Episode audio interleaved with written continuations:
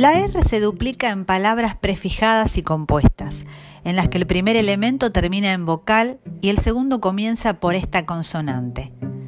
Según indica la ortografía de la lengua española, la R representa dos sonidos diferentes, el que pronunciamos por ejemplo en marítimo o herir y el que suena en rata, arroyo o tierra.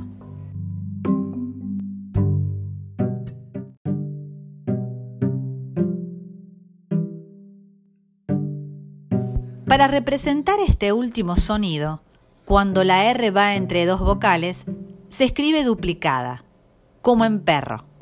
En las palabras prefijadas o compuestas, en las que el primer elemento termina en vocal y el segundo empieza con R, es preciso duplicar esta R para mantener su sonido, como por ejemplo en antirreumático.